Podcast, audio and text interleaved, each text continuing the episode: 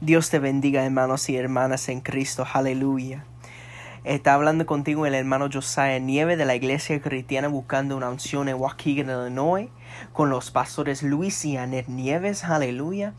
Hoy vamos a empezar nuestro servicio de oración y estudio bíblico. Aleluya. Con un texto bíblico. Y entonces vamos a orar para comenzar este servicio. Aleluya. Ahora vamos a abrir nuestras Biblias. Aleluya. En Salmo 47.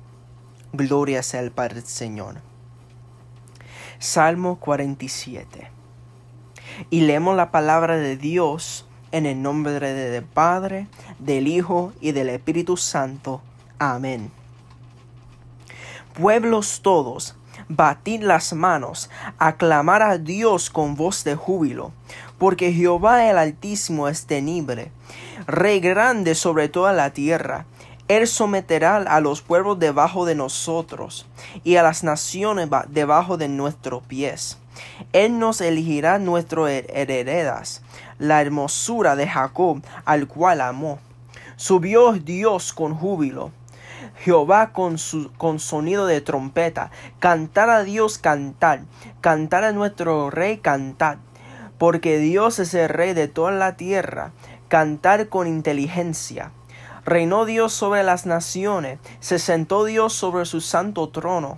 Los príncipes de los pueblos se reunieron como pueblo de Dios de Abraham, porque de, porque de Dios son los escudos de la tierra. Él es muy exaltado.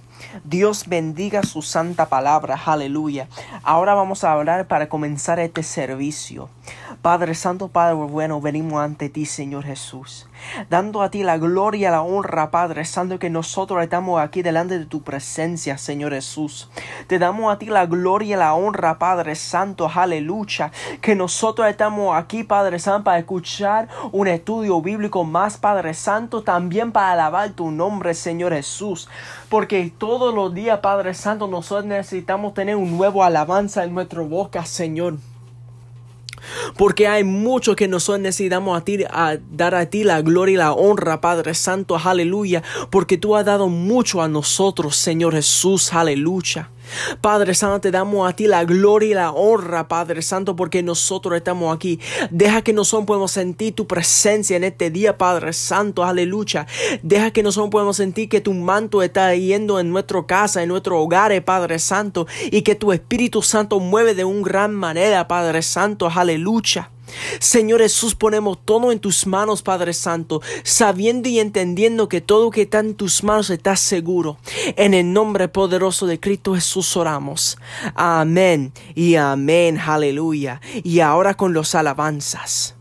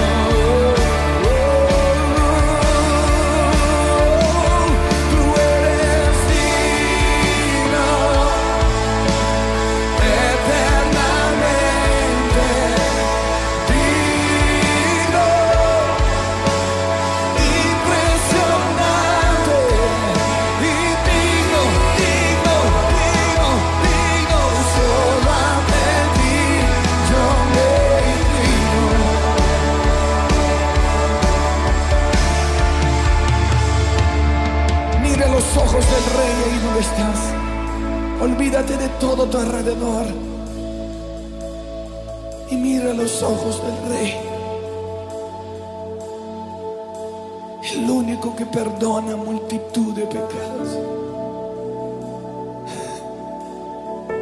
Su misericordia se está renovando aquí. Rendimos y decimos,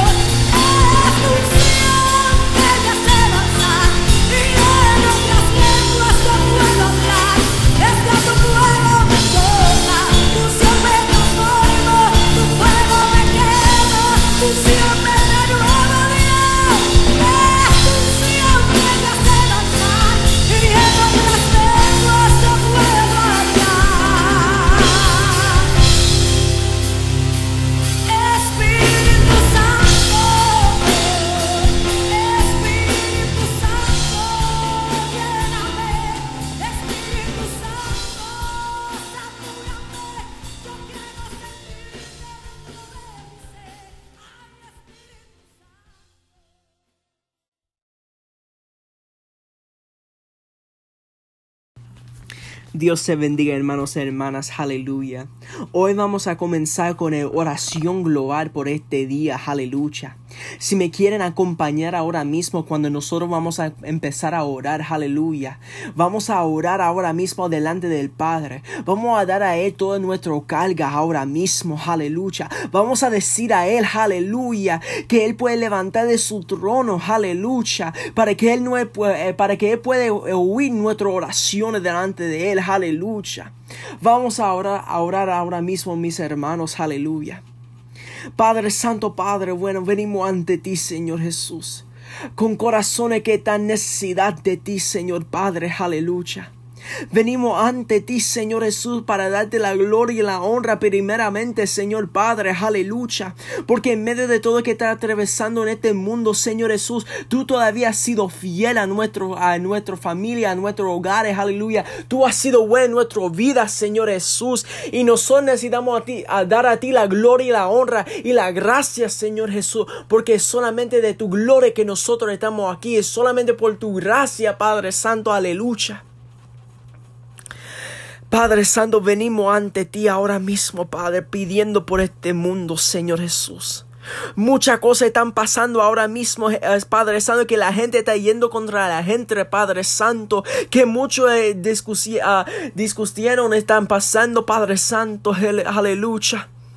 Padre Santo, sabemos que en la palabra ya dice que esto iba a pasar, Padre Santo, pero pedimos ante ti, Señor Jesús, que tú puedes enviar tu Espíritu Santo de paz, aleluya, que tú puedes enviar, Padre Santo, paz a este mundo, porque en este mundo la única persona que puede dar paz es ti, Padre Santo, aleluya. Necesitamos paz en nuestra vida, Padre Santo, aleluya. Necesitamos más de ti, Señor Jesús. Este mundo está perdido, Padre Santo, aleluya. Y solamente por tu gracia nosotros podemos ser salvados. Solamente por tu gracia, Señor Jesús, aleluya. Podemos ver vida eterna. Por tu gracia solamente, Señor Jesús, podemos entrar en tu presencia, Señor Padre, aleluya. Padre Santo, ahora mismo, Señor Jesús, yo te pido, Padre, que tú puedes que tú puedes revelar tu gloria a nosotros, que tú, oh Señor amado, que puedes revelar tu gloria a cada persona, Padre Santo, aleluya, para que ellos puedan ver que tú eres real, real, Padre Santo, aleluya. Padre Santo, yo te pido ahora mismo, Señor Jesús, que tú usa tu gente con poder y gloria, Padre Santo. Que si hay alguien en este mundo que está en necesidad de tu palabra, Padre Santo, que tú puedes usar a nosotros como canales de bendición, como canales que tú puedes usar como instrumento para tu gloria, Padre Santo. Aleluya. Este mundo está en necesidad de ti, Señor. Tu gente está buscando más de ti. Mira, nosotros, Padre Santo, te necesitamos, Padre.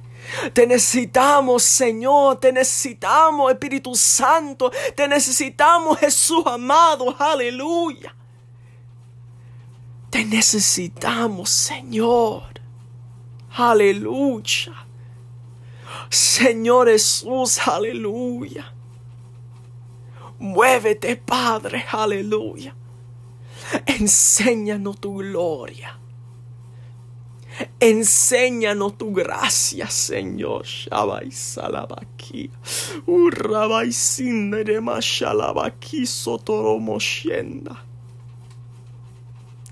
Revélanos, Señor. Queremos tu gracia, Padre. Queremos más de ti, Señor Jesús. Porque contigo, Señor, nosotros podemos hacer todo. Porque tú haces lo imposible posible, Padre. Pero sin ti nosotros somos nada. Aleluya. Porque tú eres grande, Señor, hacedor de, de maravilla. No hay no, nadie como tú, Señor. Revélanos, Padre. Enséñanos, Señor. Enséñanos, Padre, para que nosotros podamos entender más de ti, Señor Jesús. Que cuando hay personas que están en necesidad de ti, Padre Santo, que nosotros podemos levantar como guerrero de oración y de gloria y vamos a proclamar tu gloria y tu, y tu voluntad, Padre. Aleluya. Enséñanos más de ti, Señor. Ponemos todo en tus manos, Padre Santo. Y en cada momento de nuestra vida, Padre Santo, siempre ens- enseña tu gracia, Padre. Ponemos todo en tus manos, Señor. Porque sabemos que todo en que está en tus manos está seguro. En el nombre poderoso de Cristo Jesús oramos. Amén y amén, aleluya. Y ahora el pastor con el estudio bíblico. Dios les bendiga, mis queridos hermanos, en esta tarde, martes, día de estudio. Aquí estamos, su servidor, su pastor, Luis Nieves. Ah, el estudio de hoy se titula ¿Cómo Dios se, pro- se preocupa por sus hijos? Vamos a inclinar nuestros rostros y vamos a comenzar con una oración y adorando al nombre del Rey de Reyes y Señor de Señores. Inclinemos nuestro rostro. Padre Santo, te damos gracias, mi Dios Señor Padre, por lo que gracias hemos recibido. Te pido que tú estés en medio nuestro, Padre Santo, que tú nos bendiga de una manera especial, Padre, que todo oyente que esté ahora conectado, mi Dios Señor Padre, que tú bendigas su vida, que tú bendigas su, ah, su familia, que tú bendigas todo lo que hagas, mi Dios Señor Padre, que sea para tu gloria y para tu honra, mi Dios Señor Padre. Te pido que tú los cuides en todo momento, en tu santo bendito nombre. Amén. Vamos a comenzar con el objetivo de este estudio y es de enseñar a los cristianos, a los hijos de Dios, que Dios se preocupa por su casa, que es el Espíritu de Jehová. Él, él se preocupa por su casa, que en este significado es el templo espiritual de nuestra vida. Amén. La introducción, eh, así como el pueblo de Dios es prisionero de Babilonia, así nosotros muchas veces somos prisioneros del mundo y muchas veces hemos descuidado nuestro templo espiritual. En estos momentos estamos hablando de cómo descuidamos nuestro templo, que es nuestro cuerpo espiritualmente. ah, lo descuidamos de orar, de leer la palabra, de comunión con el Señor. Y entonces nos vamos alejando poco a poco de la vida eh, cristiana o de la vida espiritual o de la vida, la conexión con Jesús, ¿verdad? Ah, le voy a leer una introducción, una ilustración, perdón, ah, que es bien interesante. Vemos, un hombre temeroso de Dios salió una vez de viaje en un avión. Durante el viaje, mientras volaba sobre el mar, uno de los motores falló y el piloto tuvo que hacer un aterrizaje forzoso en el océano. Casi todos murieron, pero el hombre logró agarrarse de algunas cosas y pudo sobrevivir. Estuvo muchos días en el agua y después de algunos días llegó a una isla desierta. Al llegar a la, a la playa, cansado pero vivo, agradeció a Dios por salvarle. Él consiguió alimentos de peces y hierbas, consiguió de, derrumbar algunos árboles y con mucho esfuerzo logró construir una casa. No era una gran casa, más bien era tosca, con palos y hojas, pero para él era su casa. Él se quedó satisfecho y una vez más agradeció a Dios por todo lo recibido, porque ahora podría dormir tranquilo y sin miedo de los animales salvajes que pudiesen existir en la isla. Un día que estaba pescando y cuando terminó, había atrapado mucho- había atrapado muchos peces. Con el resultado de la pesca quedó muy satisfecho, pues la comida era abundante. Pero al darse la vuelta en la dirección a la casa, cual no fue tan tanto ah, fue tan grande la decepción al ver su casa que estaba totalmente en llamas, encendida. Él se sentó sobre una piedra llorando y diciendo en los en sus lamentos, Dios mío, Dios mío, ¿cómo es que el Señor puede dejar que esto suceda a uno? El Señor sabe que yo necesito mucho de esta casa para, para poder abrigarme, protegerme y ahora deja que mi casa se queme toda. El Señor no tiene compasión de mí. En ese mismo instante, una mano se, se posó sobre su hombro y oyó una, una voz diciendo, vamos joven. Y él se dio vuelta para ver quién estaba hablando con él. Y cual no fue su sorpresa, vio al frente suyo un marinero, todo uni- uni- uniformado, que le decía, vamos jóvenes, hemos venido a rescatarlo. Pero ¿cómo es posible? Dice él. ¿Cómo pudieron ustedes verme que estaba aquí? Ay, amigo, vimos sus señales de humo y el capitán del barco se nos dijo que detuviéramos, detuviésemos el barco y nos envió en un bote a venir a buscarlo. Los dos subieron al bote y así el hombre fue llevado a su hogar. Qué historia bonita, ¿verdad?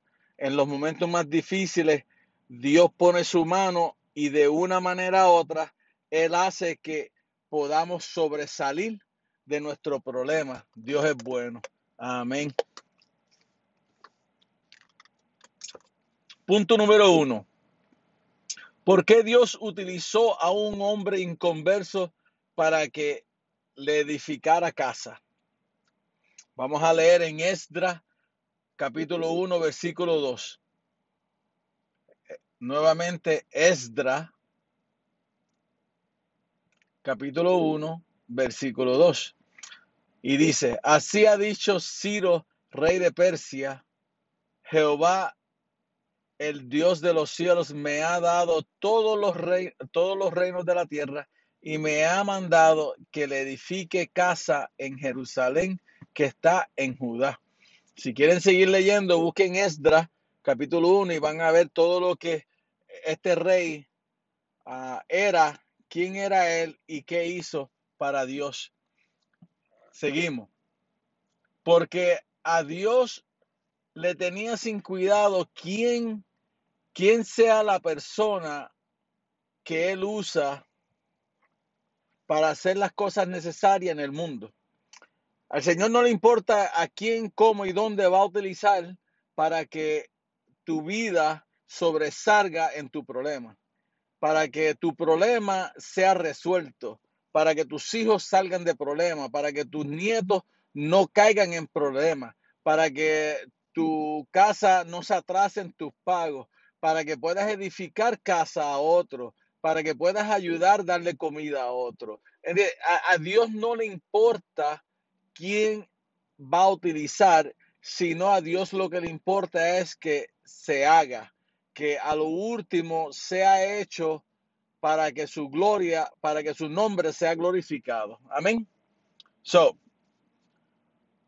para Dios no era, no era ningún problema utilizar a Ciro, rey de Persia, cuando Dios quiere que se cumpla su plan perfecto, lo hace y aún lo anuncia anti- anticipadamente. Mira si Dios es un Dios de dioses, rey de reyes, a él no le importa decirlo antes lo que va a suceder, te lo dice a ti, se lo dice al enemigo, se lo dice a cualquiera, porque cuando Dios habla, suceden cosas, ¿entiendes? Cuando Dios dice y promete, eso se va a cumplir. Cuando Dios pone ah, una palabra sobre tu vida, va a suceder. Cuando Dios pone una palabra profética sobre tu vida, va a suceder. Cuando Dios te saca de lo inmundo, te saca para que no vuelvas atrás.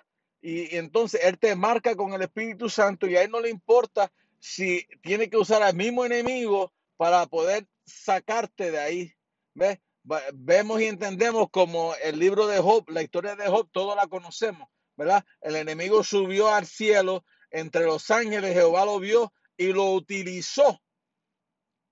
Aunque el enemigo fue arriba para poder para poder la vida imposible a Satanás, pero Jehová utilizó a Satanás para que el pueblo vea que cuando Dios restaura, Dios restaura, no importando lo que te suceda y el camino que pase por, la, por las decisiones que tomes o, o- o por, el, por el problema, por, por, porque, o, la gente que te deje, la gente que ya no te hable, la gente que ya no quiera saber de ti, a la larga el Señor te restaura nuevamente y vuelves a caer donde Dios te tenía primero y mejor. ¿Entiendes? No sé si me entiendas, pero Dios, cuando Dios da, Dios da bueno. Y si quita, es porque te va a dar el doble y te lo va a dar mejor de lo que lo tenía. Le hacen la historia de Job y verán lo que le estoy diciendo. Amén. Ah, seguimos. Ah, Jeremías 23, 3. Vamos a leer Jeremías 23, 3. Amén. Y yo recogeré el remanente de mis ovejas de todas las tierras a donde las eché y las haré volver a, sus moradas y crecerán y se multiplicarán. Y pondré sobre ellas pastores que las apacienten y no temerán más ni se ame- amedrantarán ni serán menospre- menoscabadas dice Jehová He aquí que vienen días, dice Jehová, en que levantaré a David renuevo justo y reinará como rey, el cual será dichoso y hará juicio y justicia en la tierra. En sus días, en sus días será salvo Judá e Israel habitará confiado. Y este será su nombre, será su nombre con el cual le llamará Jehová justicia nuestra. Por tanto, he aquí vienen días, dice Jehová, que no dirán más, vive Jehová que hizo subir a Israel de la tierra de Egipto, sino vive Jehová que hizo subir y trajo la descendencia de la casa de Israel de la tierra del norte de y de todas las tierras a donde yo las había echado y habitarán en su tierra. Aleluya. Mira si Dios es bueno, Él los esparce, los vuelve y los trae y vuelve y los reconcilia y vuelve y restaura a todo ese pueblo. ¿Cómo podemos ver el plan de Dios? Todo encaja perfectamente. Dios no hace nada si no es beneficioso para Él y para su pueblo. Por algo murió por nosotros, por nuestros, por nuestros pecados y por nuestras enfermedades, ¿verdad? Murió para darnos entrada al reino de los cielos. Él no hace nada si no es perfecto. Todo lo que Dios hace encaja. Todo lo que Dios hace, lo- los eslabones caen en su sitio. Tú no lo ves, pero va eslabón por eslabón, Él lo va ensoldando y lo va poniendo fuerte. Cuando nos mantenemos con Él, cuando oramos, cuando ayunamos, cuando leemos la palabra, todo cae en su perfección y ya sabía que Judá sería prisionero. Él ya sabía que Jehová iba, ah, perdón, que Judá sería prisionero por 70 años y cuando re- regresarían, y cuando regresarían, perdón, y por medio de quién lo haría. Podemos ver que también habla en su plan perfecto de la venida de Cristo, el Mesías esperado. Versículos 5 y 6. Ahí vamos a ver cómo, cómo Dios envuelve todo esto, el plan perfecto. Hace a Judá prisionero por 70 años, pero envía a su hijo unigénito para, para que liberte al pueblo. Aleluya. No hay nada más perfecto que la mentalidad y la visión de nuestro Padre Celestial. Vemos, punto número dos. Dios se preocupa por nosotros y nosotros tenemos que preocuparnos de cuidar nuestro templo, templo espiritual que es nuestro cuerpo, ¿verdad? Vamos a leer un par de versos para que veamos que nuestro cuerpo es templo del Espíritu Santo. No lo digo yo, lo dice la palabra. Primera Corintios 3, versículo 17. Dice, vamos a leerlo otra vez. Primera Corintios capítulo 3, versículo 17. Dice, si alguno destruyera el templo de Dios, Dios le destruirá a él, porque el templo de Dios, porque es, porque templo de Dios, el cual sois vosotros, santo es. Primera de Corintios 6, 19. Dice, o ignoráis que vosotros cuerpo es vuestro cuerpo es templo del Espíritu Santo, el cual está en vosotros, el cual tenéis de Dios y que no sois no sois vuestros. Amén, aleluya. Ahí vemos que el cuerpo que tenemos es cuerpo del Espíritu Santo, es templo del Espíritu Santo, aleluya. Punto número tres. Pongamos manos a la obra. Reconstruyamos nuestro templo para Dios. Vamos a reconstruir el templo del Espíritu Santo. Amén. Vamos a ver. En Esdras 6:14 dice, y los ancianos de los, de los judíos edificaban y prosperaban conforme a la profecía del profeta Ageo y de Zacarías, hijo de Idot. Edificaron pues y terminaron por orden de Dios de Israel y por mandato de Ciro, de, de Darío y de Artejer, Artajeres, rey de Persia. Ahí lo decimos, ¿verdad? Cuando Dios habla a nuestra vida, era para, cuando Dios habla a nuestras vidas, era porque el Espíritu Santo moraba en nosotros. Pero a lo largo de la vida con Cristo, nos hemos apartado de Él poco a poco y hemos comenzado a dejar que nuestro templo se llene de polvo y de tela de araña. ¿Ve?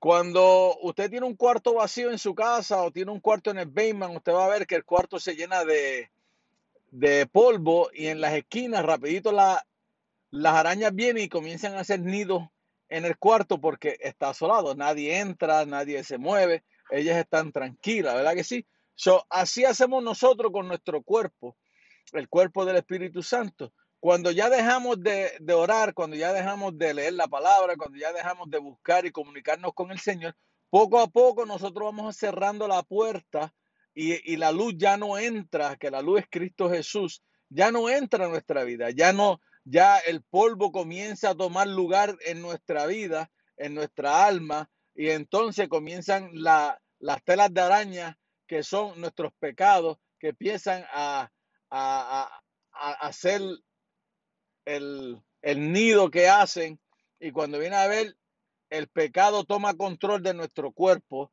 o la desganez toma control de nuestro cuerpo, y cuando vienes a ver, no te comunicas con Dios ya más. Ya no hablas con Él, ya no lees la palabra, ya no buscas de Él. Y entonces tenemos que dejar que Dios habla nuestra vida para poder reconstruirla nuevamente y reconstruir el templo del Espíritu Santo.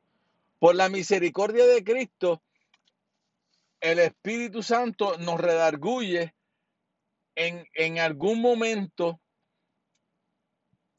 y tenemos que pedirle perdón a Cristo por nuestros errores, por nuestra decadez, por nuestra vagancia, por estar buscando tesoros en la tierra y no tesoros en los cielos, ¿verdad? Y tenemos que comenzar a pedirle perdón y comenzar a restaurar y reconstruir nuestro templo físico y nuestro, y nuestro templo espiritual para ya no pecar o ya no alejarnos de Dios y obedecer al Señor en todo momento. Y entonces cuando comenzamos a reconstruir nuestro templo, entonces tenemos que tener un compromiso con Cristo. Oigan esa palabra, compromiso con Cristo. Porque cuando usted tiene un compromiso con el Señor, usted entonces, ah, antes de tomar decisiones en su vida o antes de hacer algo o tomar un movimiento o ir a algún lado, usted entonces, como hizo un compromiso con Jehová, con un compromiso con Cristo, entonces usted lo piensa dos veces antes de faltar a la iglesia, antes de faltar a un culto especial, antes de faltar a una oración, antes de faltar a un estudio bíblico. ¿Por qué? Porque es más importante su vida espiritual que la vida del mundo. Porque todo aquel que está con usted lo puede alejar si ellos no están en el mismo sentir. Entonces usted tiene que entonces, como usted hizo ese compromiso con Jehová cuando cuando se bautizó en las aguas y fue levantado, fue una persona nueva, usted hizo un compromiso de seguir a Cristo. Usted hizo un compromiso de buscar su presencia. Usted hizo un compromiso de trabajar para el ministerio de Cristo, no para el tuyo, sino para el de Cristo. ¿Y cuál es el de Cristo? De comenzar a traer almas a los pies del Señor, a comenzar a traer a los jóvenes, a la gente perdida, a los amigos perdidos, a traerlos a los caminos del Señor. ¿Para qué? Para que en un día, cuando tú y yo vayamos a morar con el Señor, podamos ver que si nuestros amigos, nuestros familiares, nuestros, los jóvenes, eh, si no se fueron antes con el Señor, nos podemos ver allá en el cielo o si nos fuimos primero nosotros, cuando ellos lleguen nos podemos gozar porque todos estamos juntos en la patria celestial. Todos vamos a caminar en las calles de oro, ver los mar de cristales, alabar y glorificar el nombre de Jehová, decirle santo, santo, santo. Ese es nuestro trabajo. Ese es el compromiso hicimos con Cristo. Y cuando tú sigues ese compromiso, tú dejas todo lo que hay, que es secundario, y vas y sirves al Señor. Porque primero es Cristo, segundo es Cristo y tercero es Cristo. Y después viene tu vida personal, viene todo lo que tú tienes y todas las bendiciones que Dios te ha dado. Si tú pones las bendiciones que Dios te ha dado primero, pues estás mal. ¿Entiendes? Porque todo lo que viene, viene, pones a Cristo primero y todo lo demás llega por añadidura. Todas tus bendiciones. Amén. So, vamos a seguir porque si no, nos salimos un poco, pero estamos en la restauración de nuestro cuerpo espiritual. Aleluya. Punto número cuatro. Dios envió a su Hijo unigénito a rescatarnos a todos. Nos envió a rescatarle a usted y a rescatarme a mí. Aleluya. Vemos, ¿qué es lo que nosotros debemos anhelar? ¿Qué es lo que usted debe anhelar todo el tiempo? Usted debe anhelar, ¿verdad? La restauración de su vida, la restauración de mi vida, mi vida espiritual. Yo debo anhelar que mi vida espiritual esté al 80, al 90 y si podemos al 100, al 100. Hay veces que estamos abajo, pero tenemos que anhelar que siempre estemos escalando. Amén, aleluya. Tenemos que anhelar limpiar nuestros corazones de todo el pasado de nuestra vida. Hermano y hermana, si todos tenemos un pasado. En Puerto Rico decimos que todos tenemos esqueletos en nuestro closet. ¿Por qué? Porque todos tenemos algo que falló en el pasado que estaba en nuestro closet. Pero al tú venir a Cristo, todo eso es, es echado al fondo del mar. Y te lo voy a probar por la palabra. Todo eso es, es echado afuera y ya para que no te acuerdes de él. ¿Por qué? Porque el pasado es pasado. No tiene otra. No tiene otro significado. Pasado. Eso quiere decir que es pasado, es pasado. No puede volver al futuro. ¿Por qué? Porque es pasado. Usted tiene que dejar que el pasado se quede atrás. Porque si usted comienza a traer el pasado para el frente, lo que usted está haciendo es que está volteando su vida al revés. Entonces, en vez de caminar para, para adelante, usted camina para atrás. Es como si tuviera la, la cabeza volteada para la espalda y su cuerpo y sus pies hacia el frente. Entonces, usted va caminando de frente y, y su cabeza está mirando el pasado. Pues no podemos, porque si usted le da vuelta a su, a su cuello para mirar hacia atrás, se parte el cuello y muere. Por eso es que Dios lo hizo así, para no mirar atrás. Cuando el Señor le dijo, cuando el Señor le dijo a la mujer que se convirtió en sal, le dijo, no miren atrás. Le dijo a Lot, llévate a tu familia y vete. Y no mires atrás. Pero la mujer quiso saber lo que estaba pasando. So, cuando volteó para atrás, se convirtió en una estatua de sal. So, eso es lo que está pasando en nuestra vida. Nos estamos volviendo una estatua de sal. Nos estamos volviendo porque siempre estamos mirando para atrás. Siempre estamos mirando el pasado. No podemos mirar el pasado. El pasado es pasado. La palabra nos dice en Mequías, apunte, Mequías 7, versículos 18 y 19, dice que Dios como tú, que perdona la maldad y olvida el pecado de remanente de su, de su heredad, no retuvo para siempre su enojo, porque se deleita en misericordia.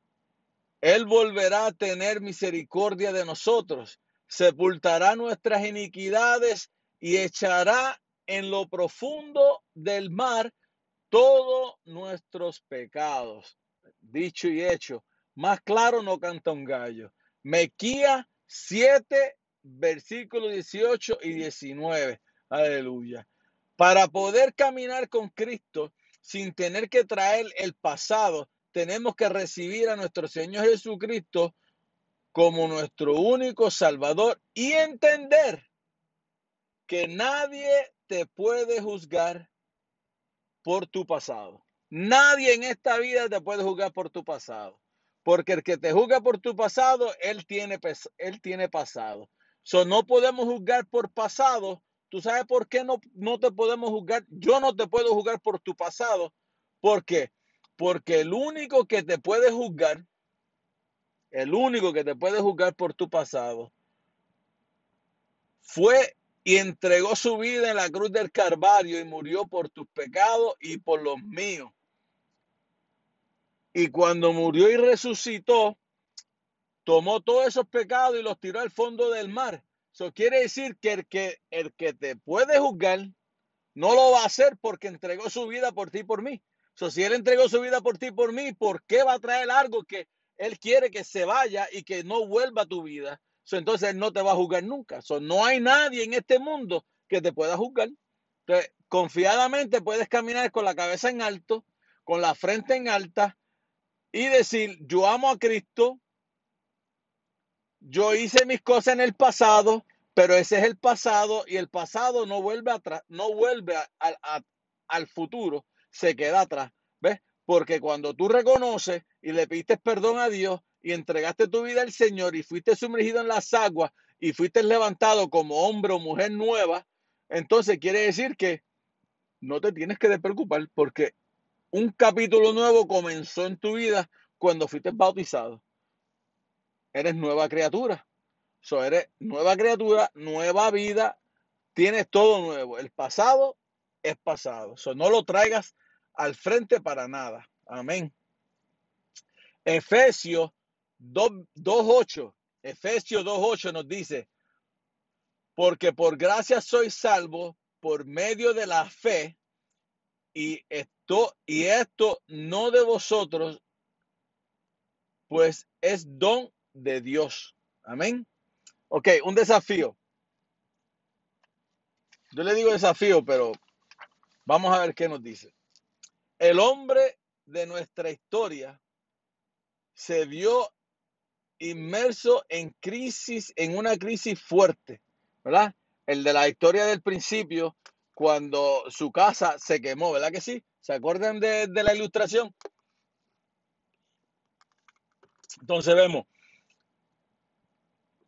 se vio una crisis fuerte cuando su casa se quemó, pero cuando todo parecía terminado con la quemada de su improvisada casa, Dios le mostró que no hay límites de ninguna manera, ni altos ni bajos, de donde Dios nos puede sacar. Hoy día existen hombres, mujeres, niños, jóvenes, ancianos, familias, matrimonios, iglesias, naciones destruidas. ¿Por qué? Porque no confiamos en Cristo, porque no, no hacemos compromiso con Cristo. Este hombre le daba gracias a Dios hasta que le sucedió algo. Pero Dios le quiso dar a entender a él que en lo, en lo poco yo estoy contigo. En lo mucho estoy contigo. Si lo pierdes todo, estoy contigo. Si, si perdiste el carro, estoy contigo. Si perdiste tu casa, estoy contigo. Si no pudiste ir al colegio, estoy contigo. Si, si te sacaron del trabajo, estoy contigo. De una parte mala, que fue que la, cuando la casa se quemó, se quemó porque entonces en ese momento Jehová utilizó el humo para que el marinero viera desde el barco la señal del humo que mientras él pescaba, él no se daba cuenta que estaba, que estaba un barco pasando. Pero Jehová que está en los cielos ve todo. Él sabe y entiende tu necesidad. So, él sabía que si no quemaba la casa, el barco iba a seguir y entonces no iba a ser rescatado. Entonces tenemos que darle gracias a Dios. Él le debió dar gracias a Dios en ese momento porque su casa se quemó. Pero vemos que no le dio gracias, sino se fue y se montó en el bote y se fue y llegó a su casa. Pero no le dio gracias a Dios. Pero le debe dar gracias a Dios porque si no se hubiera quemado su casa, no hubiera, su casa que había hecho en la isla no llegaba a su casa donde él vivía. So, de una manera u otra, cuando te suceda algo, no mires lo malo, sino trata de buscarle el lado bueno, porque Jehová está a tu lado y va a ayudarte y va a abrir las puertas del cielo a tu favor y va a abrir las puertas donde hombre no puede abrir, Él las va a abrir para que tú pases y estés al otro lado, al lado beneficioso, al lado bueno, al lado de victoria. Aleluya. So, piensa en eso siempre.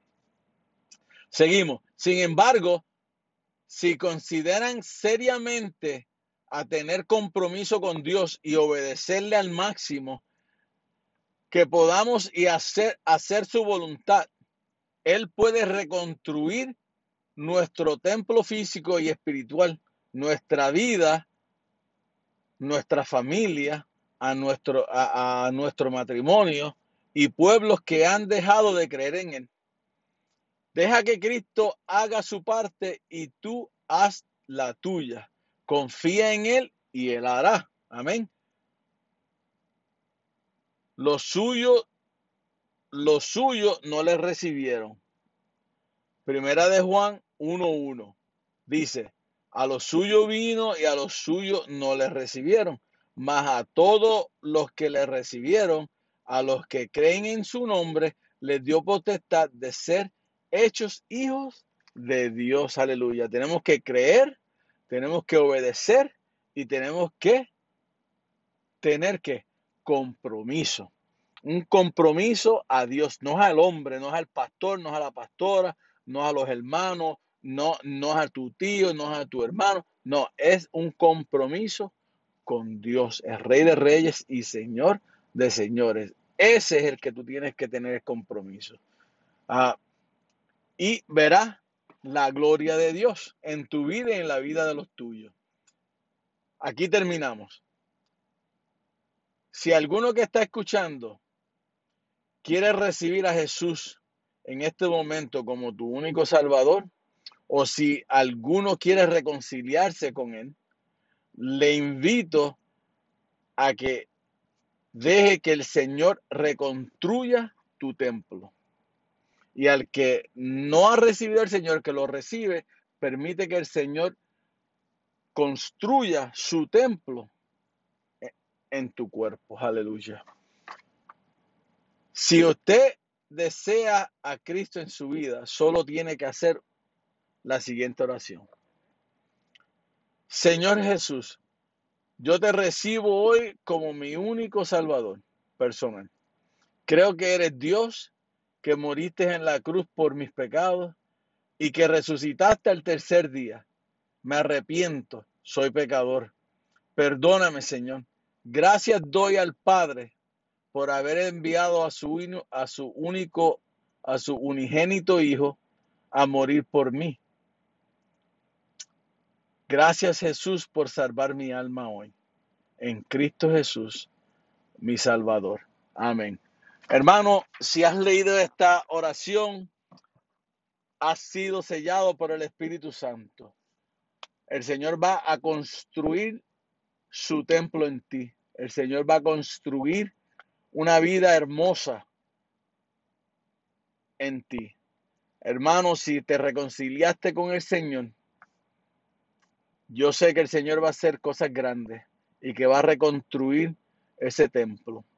Pero yo le pido al Señor que los selle con el Espíritu Santo y que si no están cerca a nuestra iglesia, si están lejos escuchando en un sitio, busquen una iglesia que adoren al, al Padre, al Hijo y al Espíritu Santo y adoren en espíritu y en verdad. Y aquel que quiera visitarnos, estamos en la Lewis Avenue 3402, creo que es, perdonen si no es, de la Lewis Avenue en Waukegan, Illinois. Mi, mi nombre es Pastor Luis Nieves, mi teléfono es 847 338 7812, ese número es 847 338 7812 y el número de la pastora de la pastora Net es 847 845-7783.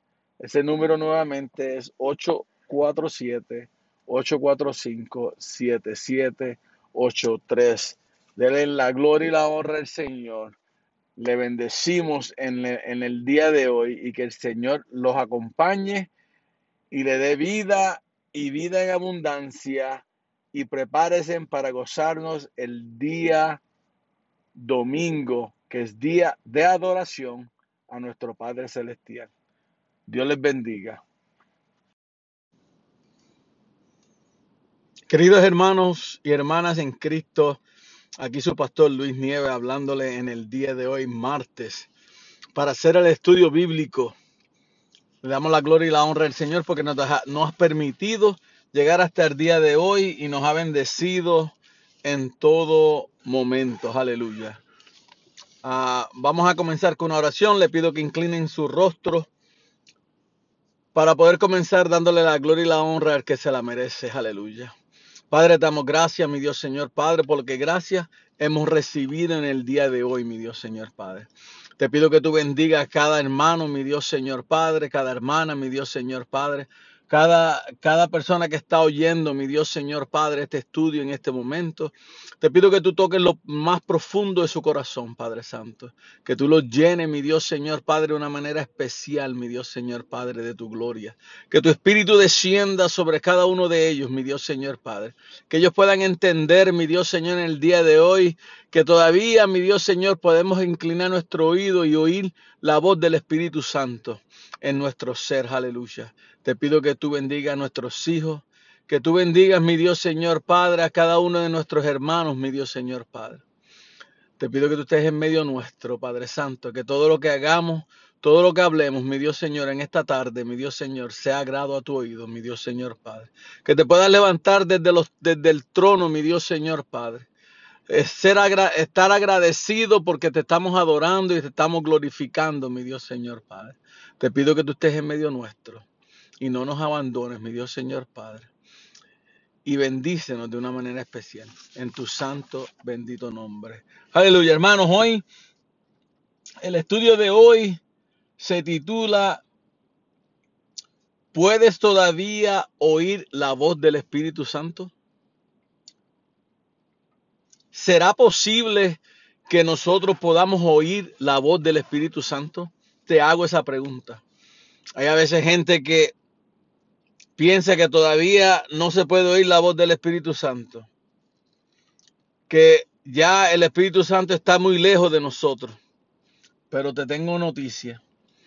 La palabra de Dios no cambia ni ayer, ni cambia hoy, ni cambiará mañana. Esa palabra es santa y es verdadera. Aleluya. Vamos a comenzar. Como dije, ¿es posible escuchar la voz del Espíritu Santo? Jesús dijo, para que todos entendamos, Jesús dijo en Juan capítulo 16, versículo 13. Juan 16, versículo 13. Y dice, pero cuando venga el Espíritu de verdad, Él os guiará a toda la verdad, porque no, habrá, no hablará por su propia cuenta, sino que hablará todo lo que oiga y os hará saber las cosas que han de venir. Aleluya. La palabra de Dios no miente. El Espíritu Santo va a estar ahí, ¿verdad?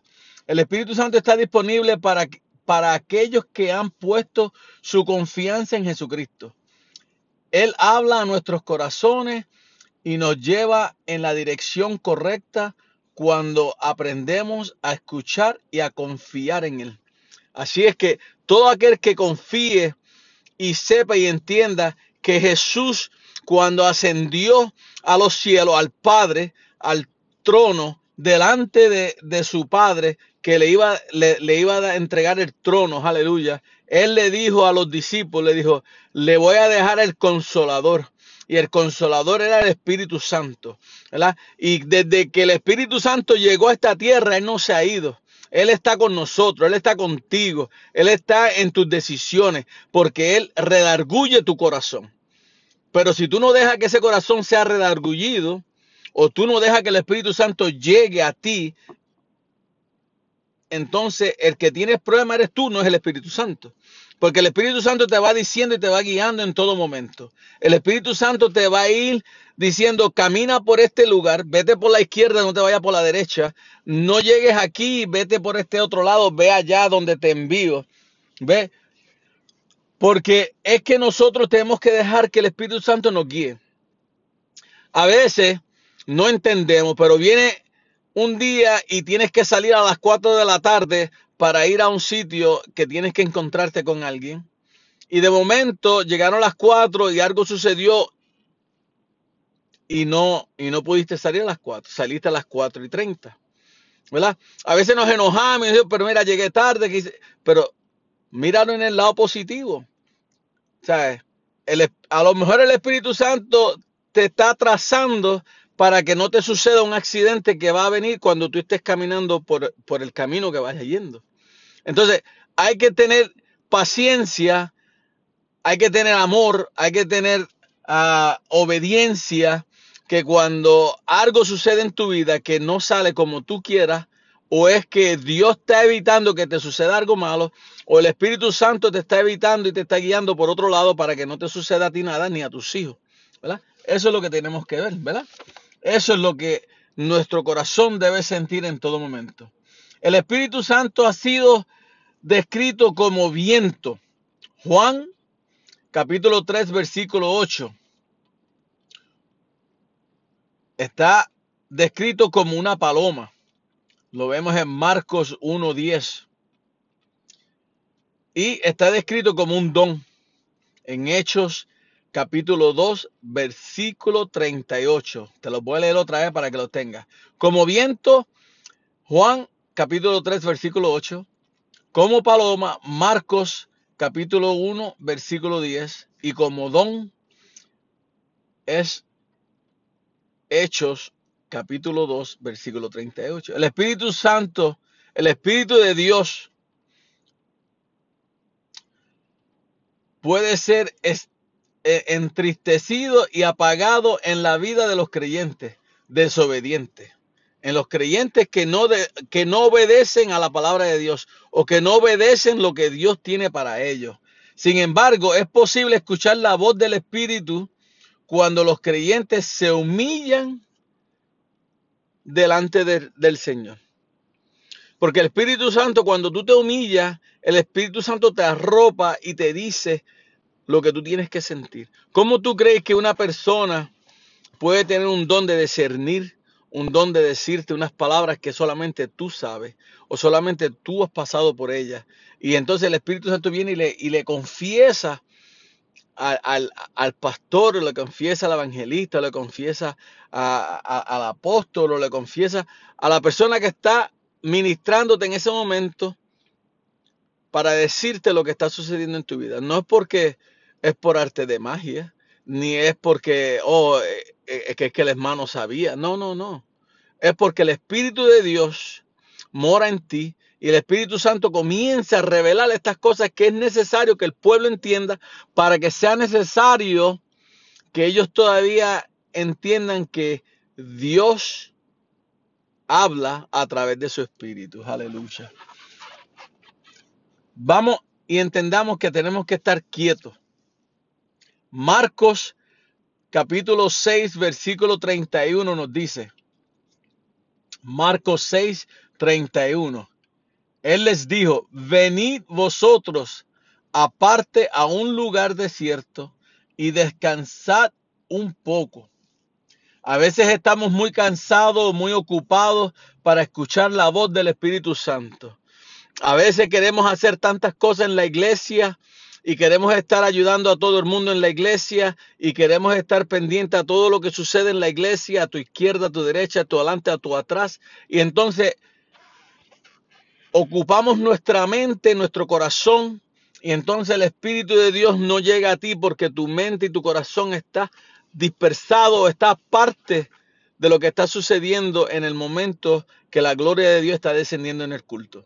Por eso es que tenemos que estar quietos, tenemos que poner oído, tenemos que dejar que en el culto, que el Espíritu hable a través de las canciones, a través de la palabra, a través de, un cántico especial, a través de un testimonio. El Espíritu habla a como Él vea las cosas que están sucediendo en el culto, a la necesidad de cada hermano que ha llegado. Y entonces tenemos que escuchar la voz del Espíritu para poder hablar y darle consuelo a otro o darle una palabra, perdón, una palabra de consuelo, una palabra de vida a un hermano que viene herido. Amén. Estar callado ante el Señor es más que simplemente no hablar.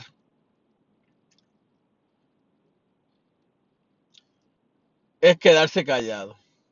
Es meditar en su palabra. Como usted debe esperar a escuchar del Espíritu Santo. Tenemos que encontrar un buen lugar donde podamos sentarnos ante Dios sin interrupciones o distracciones en nuestra vida. Tenemos que irnos a, por eso es que nosotros como hermanos nos vamos y nos arrodillamos en el altar y, no, y, no, y nos humillamos delante de la presencia del Señor y le decimos, Señor, heme aquí, habla mi vida. Habla mi vida primero para yo poder hablarle a otros, para yo poder ayudar a otros, para yo poder encaminar a otros, aleluya. Porque cuando tú te humillas delante de la presencia de Dios, cuando tú te humillas delante de la presencia del Espíritu, el Espíritu te revela quién está en necesidad. El Espíritu te, revela a, a quién ir, a donde quién ir y decirle Dios te ama. Dios está contigo, Dios no te ha dejado. Y eso son palabras de avivamiento, eso son palabras de fortaleza, eso son palabras que ayudan a las personas a levantarse y a seguir caminando, aleluya. Pero ten- tenemos que humillarnos ante la presencia de Dios, aleluya. Tenemos que estar preparados.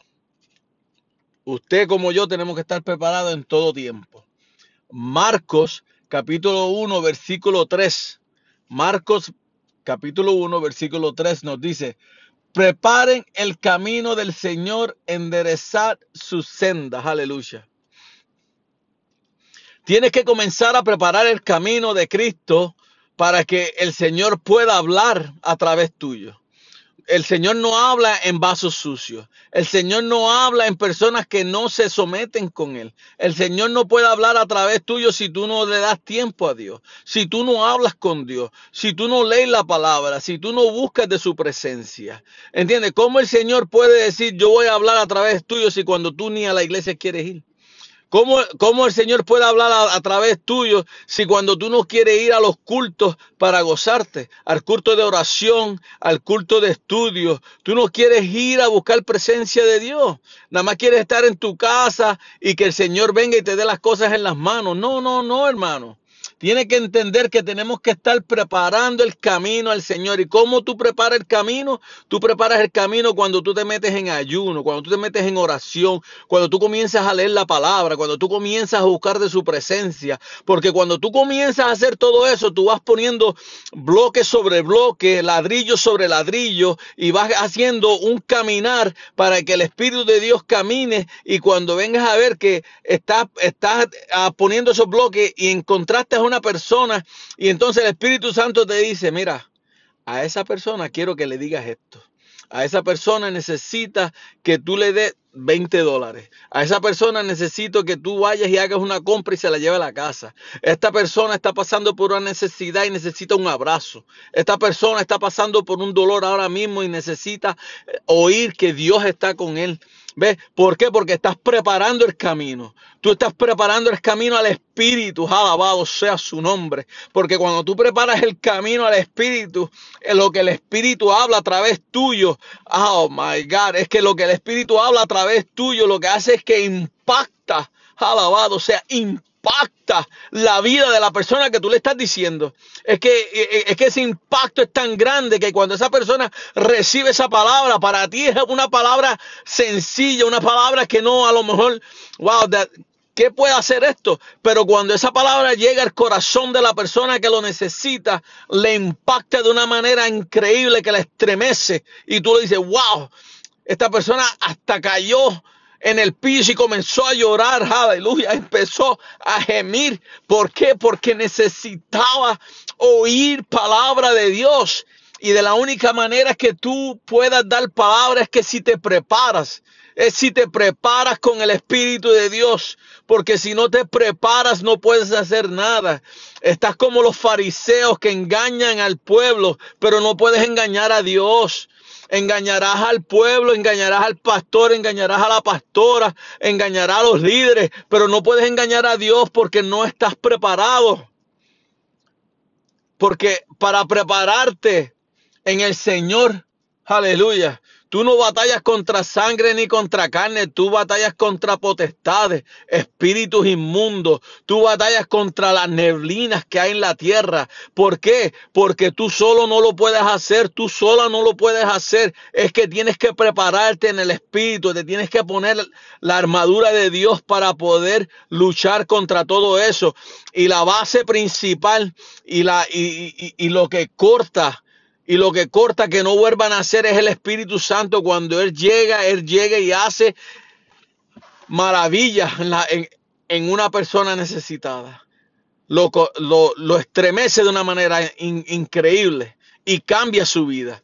Porque nosotros no hacemos el trabajo. El que hace el trabajo es el Espíritu de Dios, el Espíritu Santo, el que Él dejó aquí en la tierra para poder redarguir y sanar a, esta, a tanta gente que está hoy día lastimado por, mismo, por los mismos hermanos cristianos, por los mismos hermanos de la iglesia, gente que lastiman a otra gente, que no ven que al lastimarlo no te están lastimando, no lo está lastimando a ellos, está lastimando a Cristo, está lastimando a Jehová, está lastimando al Espíritu Santo porque tú estás tú estás luchando contra el Espíritu de Dios, tú no estás luchando contra otra cosa. Cuando tú lastimas a un hermano, Dios llora. Y eso lo digo yo personal. ¿Ves? Cuando tú lastimas a alguien, yo me imagino que Dios las lágrimas se le salen porque ¿cómo un hijo mío puede lastimar a otro hijo mío? Dirá Jehová. Yo que entregué mi vida, Jesús dice, yo que entregué mi vida por él, por la otra persona y andas haciendo esto. ¿Entiendes? Son esos son gente negativa, gente que no han amado a Dios verdaderamente. Porque si tú amas a Dios verdaderamente, ves a través de los ojos de Dios lo que Dios quiere hacer con el pueblo. Si tú has amado a Dios verdaderamente, tú vas a ver la necesidad, tú vas a ver lo que Dios quiere hacer en los cielos, la- las mansiones que está preparando, las calles de oro, los mares de cristal que tiene para su pueblo, porque Él entregó su vida por ti, por mí, Él no la entregó por más nadie, Él la entregó para que tú tuvieras salvación, y si Él, entregó su vida para que tú tuvieras salvación, tú, tú de esto de hacer es que otro venga y sea salvo. Que otro esté en necesidad y tú le des la mano y lo levantes. Que otro esté en dificultades y tú le levantes y le digas, vente, vamos a caminar juntos hacia Cristo. Yo te voy a ayudar, yo te voy a dar palabras, alabado sea, para que esa persona camine, para que esa persona tome fuerza, ¿verdad? Porque eso es lo que estamos así, porque la palabra dice que un pueblo no puede estar dividido, que un reino no puede estar dividido. ¿Cómo Satanás puede dividir a Satanás? Eh, ¿Verdad? No puede, tiene que estar junto. ¿Y cómo, ¿Cómo entonces el pueblo de Dios quiere, quiere dividir el pueblo de Dios? No podemos, tenemos que estar juntos, tenemos que ser como los tizones, tenemos que arder juntos, tenemos que, que quemar un pueblo, tenemos que quemar a lo que el enemigo quiere hacer, quemarlo y sacarlo. Pero la única manera de hacerlo es hacerlo juntos, no separados. No puedes lastimar a otro que es un alma de salvación cuando tú dices que tú amas a Dios. No, hermano, no. Si tú lastimas a otro, es porque a ti te falta conocer de Dios. Si tú lastimas a otro, es porque a ti te falta el Espíritu Santo. Si tú lastimas a otro, quiere decir que tú no has conocido a Dios verdaderamente. No has conocido lo que Jesús hizo en la cruz del Calvario por ti y por mí. Porque nosotros no estamos aquí para lastimar, nosotros estamos aquí para ayudar. Nosotros estamos, Jesús dijo, eh, él, vino a servir, no a ser servido. ¿Entiendes? Él, él vino a sanar al enfermo. Entonces no vino a traer enfermedad. No vino a, a dar dolor. No vino a traer situación sobre gente. ¿Entiendes? Lo que pasa es que la palabra nos dice que hay ovejas, que hay lobos vestidos de ovejas. Pero como el pueblo se ha apartado de Dios, y a lo mejor me estoy saliendo de lo que es, ¿verdad? Pero esto es lo que Dios me dice que diga. Que- pero como el pueblo se ha apartado de Dios, de los caminos de Dios, se ha alejado de leer la palabra, se ha dejado de buscar presencia. Entonces, cuando llega a la iglesia, cuando llega delante de un pueblo, cuando llega delante de una gente, no tiene el discernimiento para saber si ese viene con la verdad o si ese viene a hacer daño, ¿verdad? Porque no, porque no tiene el Espíritu de Dios con ellos. ¿Por qué? Porque anda buscando las cosas del mundo y sus aflicciones. No, no, no, hermano, tiene que buscar las cosas de Dios primero. Tiene que buscar las cosas que Jesús estableció para nosotros, el Espíritu Santo. Tiene que buscar presencia de Dios para que entonces puedas ver, discernir de lo que el enemigo está haciendo con el pueblo y lo que el enemigo viene y se viste como lobo, se viste como oveja y se mete entre medio del pueblo para hacer daño, pero no puedes. Si tú estás con Dios y buscas de Dios y buscas presencia y le pides al Espíritu Santo que esté contigo en todo momento, nadie puede hacer daño porque te vas a dar cuenta quién es el que hace daño. Y con derecho y con amabilidad vas donde la persona le dice lo que Dios tiene para ella. Y el Señor tocará el corazón de ellos. El Espíritu Santo tocará el corazón de esa persona y lo cambiará. Por eso es que muchos dirán, Señor, Señor, yo hice ah, maravillas en tu nombre, yo saqué demonios en tu nombre, yo, yo hice esto en tu nombre, yo hice lo otro en tu nombre. Y "Mira, apartados de mí que no los conozco. ¿Por qué? Porque el corazón estaba lejos, el espíritu estaba lejos. Ellos no estaban, ellos estaban como los fariseos que nada más querían que la gente los viera, ¿verdad? Y esto es lo que sucede hoy día. Tenemos que estar dispuestos a dejar que el Espíritu de Dios more en nosotros y habla a través de nosotros, alabado. Tenemos que estar preparando, preparando el camino para el Espíritu Santo, preparando el camino para Jehová, preparando el camino para el Padre, alabado. O sea, es que no lo podemos hacer de otra manera, es que es así. Hay que tener, hay que estar consciente, hermano. Jesús dijo en Juan capítulo 8, versículo 31 al 32, capítulo 8 del capítulo 8, versículo 31 al 32 dice, Jesús dijo para los judíos que habían creído en él, si vosotros permanecéis en mi palabra, seréis verdaderamente mis discípulos. Entonces cono- conoceréis la verdad y la verdad os hará libre, ¿verdad? Esos son los que creen en Jesús. La verdad los hará libres. ¿Por qué? Porque cuando, cuando tú tienes la verdad, tienes el de Dios contigo y tienes la verdad y sabes que lo que estás hablando proviene del Señor, eres libre. Porque no te importa lo que la gente piense de ti, no te importa lo que el hermano va a pensar de ti, tú le vas a decir lo que Dios quiere que él oiga, ¿verdad? Porque a veces nos ponemos y nos intimidamos y entonces, no, es que no me atrevo a decirlo. No, no, hermano. Si Dios te lo dice y viene de parte del Señor, tú tienes que decirlo. Le caiga bien o no le caiga bien al pueblo o a la persona, ¿verdad? Porque lo que estamos haciendo es enderezando caminos para que todos podamos llegar al reino de los cielos. Porque yo, si te miento a ti, le mentí al Señor. Si te miento a ti, entonces tu sangre cae sobre mí. ¿Por qué? Porque cuando llegue la hora de la venida del Señor, si tú te quedaste por una palabra que yo dije, que debía habértela dicho y, y debería haber enderezado ese camino y ayudarte a enderezarlo para que caminaras bien, no caminaras torcido, entonces esa sangre cae sobre mí porque Jesús me va a decir, no le dijiste lo que te mandé que le dijera. Si tú lo hubieras dicho en el tiempo que le dijiste, a lo mejor a la persona no le hubiera agradado oírlo, pero después el Espíritu Santo hubiera trabajado con ella y a lo mejor cambiaba.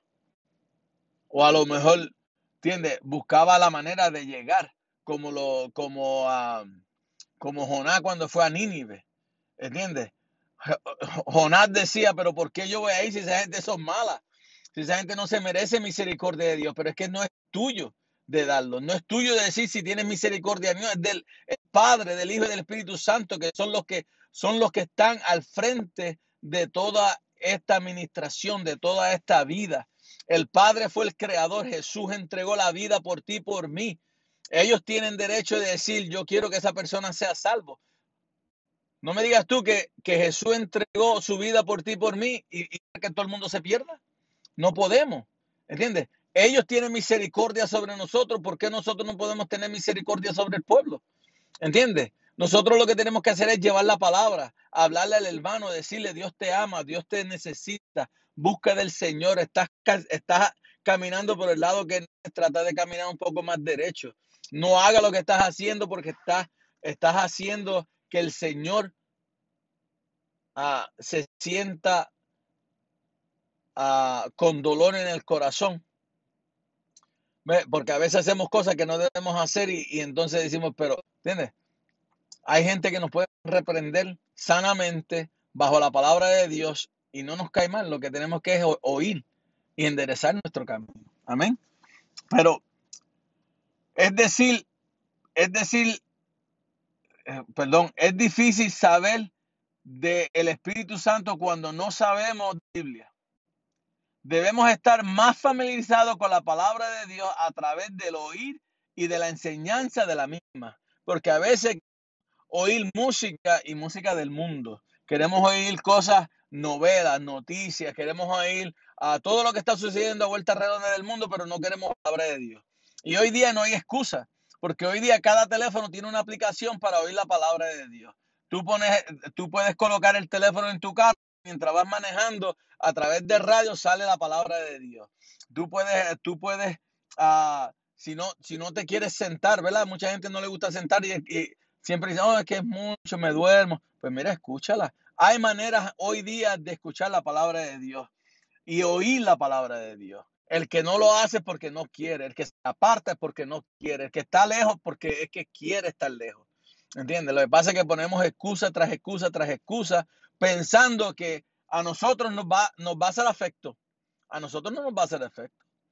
La excusa que tú, que tú pongas o que la persona ponga o es tu excusa. Excusa la tienes que llevar delante de Dios, no delante. Me podrás decir a mí miles de cosas, pero a la hora de la hora, cuando el libro, el libro de la vida se abra y, el, y el Señor le diga, Jesús le diga al ángel, está el nombre de fulano, está el nombre de, de Juan, de Pepe, de, de Julio, de María, el nombre Luis, está el nombre, eh, ¿entiendes? Cuando él diga, está el nombre y él diga, no se encuentra el nombre escrito. ¿De quién es el problema en ese momento? El problema es tuyo, no es mío. A lo mejor te pasará por la mente, wow, no le debía haber dicho al pastor o no le había dicho a la pastora. Dios les bendiga, mis queridos hermanos. Ah, sucedió algo con la grabación, pero esta será la parte 2 del, del estudio. ¿Podremos oír la voz del Espíritu Santo en estos días? So, vamos a seguir con el estudio. Nos quedaba poquito para terminar, pero pues, ah, como dije, el enemigo es el que se mete porque no quiere que lo hagamos. Pero tomamos la parte buena y sabemos y entendemos que como quiera vamos a transmitir la palabra del Señor. Alabado sea su nombre. Nos quedamos en donde se, se dice, tenemos que ser abiertos, mente abierta, aleluya. Hebreos 11, capítulo 1 nos dice, La fe es la certeza de lo que se espera y la convicción de lo que no se ve. Aleluya. Todos sabemos y entendemos eso. Que la fe es lo que no se ve, pero es la certeza, ¿verdad? De lo que hay. ¿Verdad? En pocas palabras, para decirlo bien. La fe es el fundamento de nuestro caminar con Dios. Creemos en Él a pesar de que no podamos ver o tocar al Espíritu. ¿Verdad? Sabemos y entendemos que el Espíritu está contigo, pero no lo vemos ni lo podemos tocar, pero Él está ahí presente porque Él nos camina a sitios ah, buenos, Él nos camina y nos hace ir para que no caigamos y tropecemos, ¿verdad que sí? So, nuestra fe se demuestra por nuestra soli- solidad, confianza que Dios nos guiará en la dirección correcta. Incluso en tiempos de lo, de lo desconocido, el Espíritu de Dios está ahí. Es necesario ser abierto y con coraje para salir en fe al seguir la dirección del Espíritu Santo. Tenemos que entender que tenemos que ser fuertes y entender y ser abierto, mente abierta, que el Espíritu de Dios es el que te está hablando. No es el enemigo, ni es otra persona, ni es tu pensamiento. Es el Espíritu de Dios diciéndote no lo hagas. O vete aquí, o ve por allá, o al esto, al otro. Él es Espíritu de Dios hablándote, no más nadie. Tenemos que ser fuerte en esa parte y entender que Él es el que está con nosotros. La oportunidad de ejercer, de ejercer nos anima a crecer espiritualmente y a estar más familiarizado con la voz del Espíritu Santo. Porque cuando tú comienzas a oír, es como el pastor con sus ovejas, las ovejas piensan a, a reconocer la voz del pastor y cuando él llama, ellas vienen. Cuando él está caminando y hablándole, ellas van siguiéndole porque van conociendo la voz del pastor. Aleluya. Hay que estar listo. En Tito, capítulo 3, versículo del 1 al 2.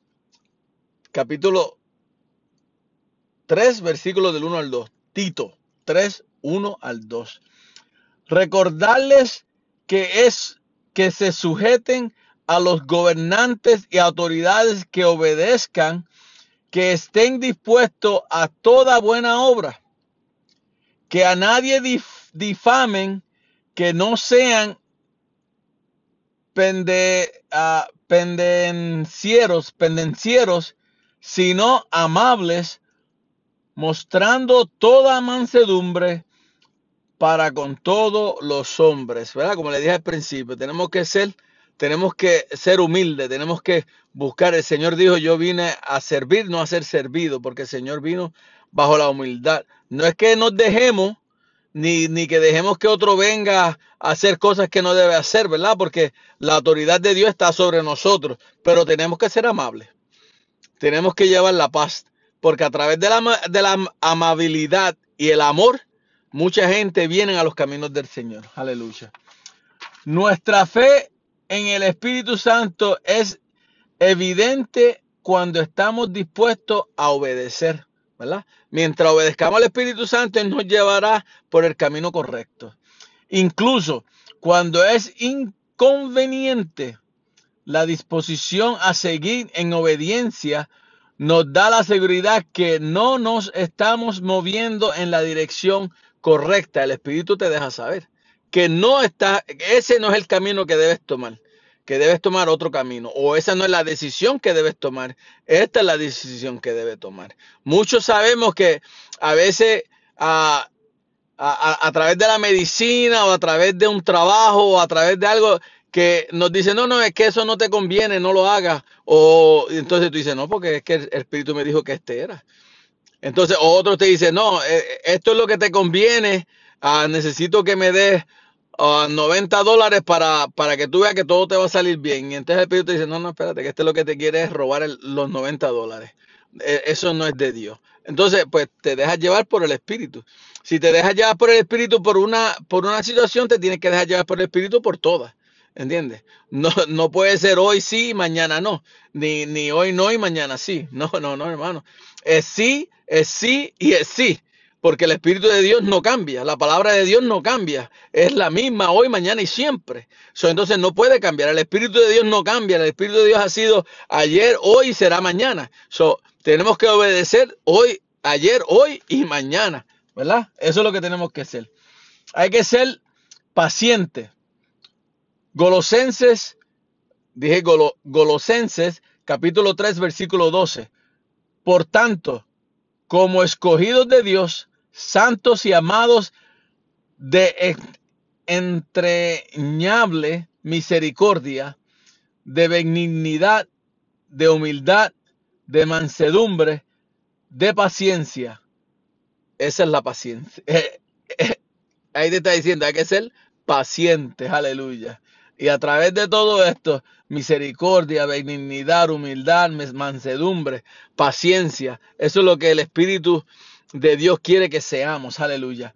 Vamos a ver. Oír del Espíritu Santo nos obliga a ser paciente y esperar. ¿Por qué?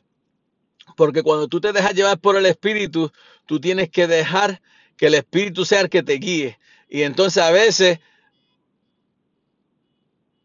hace que caminemos rápido o a veces te dice tiene que esperar. Entonces, como humanos no queremos esperar, queremos las cosas rápido, queremos todo rápido. Pero no, es al tiempo de Dios, al tiempo del Espíritu. Él sabe cuando te conviene caminar rápido o cuando te conviene esperar, quedarte atrás y esperar un poco. Lo que hay que oír, la voz del Espíritu. Aleluya. El Espíritu Santo no puede ser apresurado en nuestras situaciones de la vida. Él sabe toda la historia del principio a fin y se moverá en el tiempo correcto. Necesitamos buscar su paz y aprender a esperar en el Señor con una actitud de esperanza, con una actitud de amor, no de complacencia. Aleluya. Tenemos que esperar. Dejarlo en las manos del que Él sabe, ¿verdad?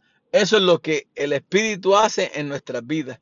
Que nosotros dejemos que Él sea el que trabaje y el que nos guíe. Alabado sea.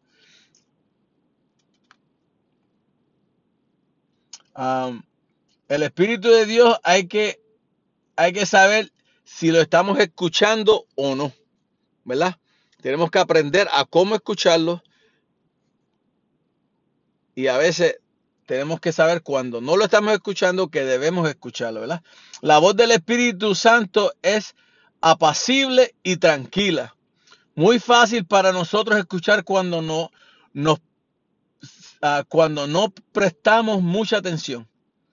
Estamos en contacto con el Señor a través del Espíritu Santo, que permite una comunión más dulce, porque cuando el Espíritu de Dios está con uno, se siente una paz, una tranquilidad. ¿Por qué? Porque sabemos que Él está en control, no tú, ni nuestros vecinos, ni nuestros hermanos, ni nuestros tíos, ni nuestros padres. No, no, no. El que está en control él es, el, es el Espíritu de Dios. Y mientras el Espíritu de Dios esté en control, hay paz y hay tranquilidad. Alabado sea su nombre. Al elegir, al ele- elegir y humillarnos eh, es estar tranquilo. Hay que prepararnos, es ser consciente, tener, tener la mente abierta, estar listo y ser paciente para escuchar la voz del Espíritu Santo claramente, porque es la única manera. Tenemos que confiar en que Él nos dará la libertad, nos dará gozo y nos dará paz, y seremos bendecidos a través de la paciencia, ¿verdad? Por eso tenemos que dejar que el Espíritu Santo sea el que se llene, el que llene nuestro corazón, el que llene nuestra vida, el que llene nuestro deseo, ¿verdad que sí? Porque Él es el que nos mantiene a encaminar en el camino que Jesús quiere que caminemos, en el camino correcto, en el camino de, de sabiduría, ¿verdad? Y eso es lo que tenemos que hacer, hermano. Yo, yo le, yo le suplico que comiencen a, hablar con Jesús, que comiencen a, a ayunar, a orar y que comiencen a pedirle al Espíritu Santo que more en cada uno de ustedes, que les guíe de una manera especial, que les ayude a guiar a su casa, que le ayude a guiar a su esposo o el esposo a la esposa o como matrimonio a los hijos, que, que le ayude a, a guiar el, el hogar, ¿entiende? Porque hay cosas en nuestros hogares que necesitamos cambiar. Y de la única manera es que, el- que podamos cambiarlo es si ponemos al Espíritu de Dios y dejamos que Él nos guíe, Él nos da las palabras correctas, Él nos abre las puertas correctas, Él nos pone las situaciones correctas. Y entonces ah, cambia el corazón de nuestros hijos o cambia el corazón de nuestros esposos, esposas, para que reciban la palabra, para que reciban el cambio, para que reciban ah, la tranquilidad, la paz en nuestros hogares, en nuestras casas, en nuestros trabajos, en todos lados. No importa donde tú estés, no importa la situación donde tú estés, en el lugar donde tú estés, si tú dejas que el Espíritu de Dios more en ti, va a haber paz y va a haber tranquilidad. Y te va a dar las palabras correctas para hablar en cualquier situación, en cualquier problema, en cualquier actividad, en cualquier, ah, como dije, situación que se te presente en el momento que estás ahí, que se te presentó, ¿verdad? Porque si dejamos que el Espíritu hable, Él habla con sabiduría. Si dejamos que el Espíritu hable, Él hace que las cosas cambien. Y eso es lo que tenemos que darle la gloria y la honra al Señor porque Él es bueno. Y sin el Espíritu Santo no somos nada ni nadie, ¿verdad que sí? Porque el, Jesús lo dejó como nuestro consolador. Jesús lo dejó para que nos ayude, para que nos guíe. Y hay que ponerlo y tomarlo como lo que Jesús dejó, para que nos ayude a vivir en este mundo, para poder tener puertas abiertas para entrar en el reino de los cielos, para poder entrar en entrada en el reino de los cielos, ¿verdad? So, ah, con esto les dejo y les quiero leer esto último. Si usted se encuentra sin Cristo o quiere reconciliarse con Él, en este momento de reconciliarse o de recibirle, solamente recíbelo como tu Señor y Salvador, para que puedas tener entrada en el reino de los cielos.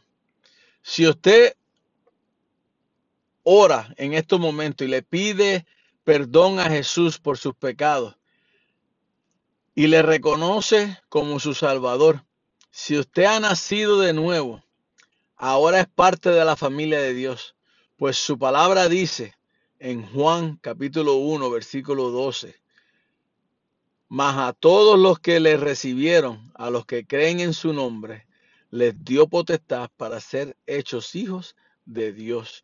Eres una criatura nueva, eres hijo de Dios.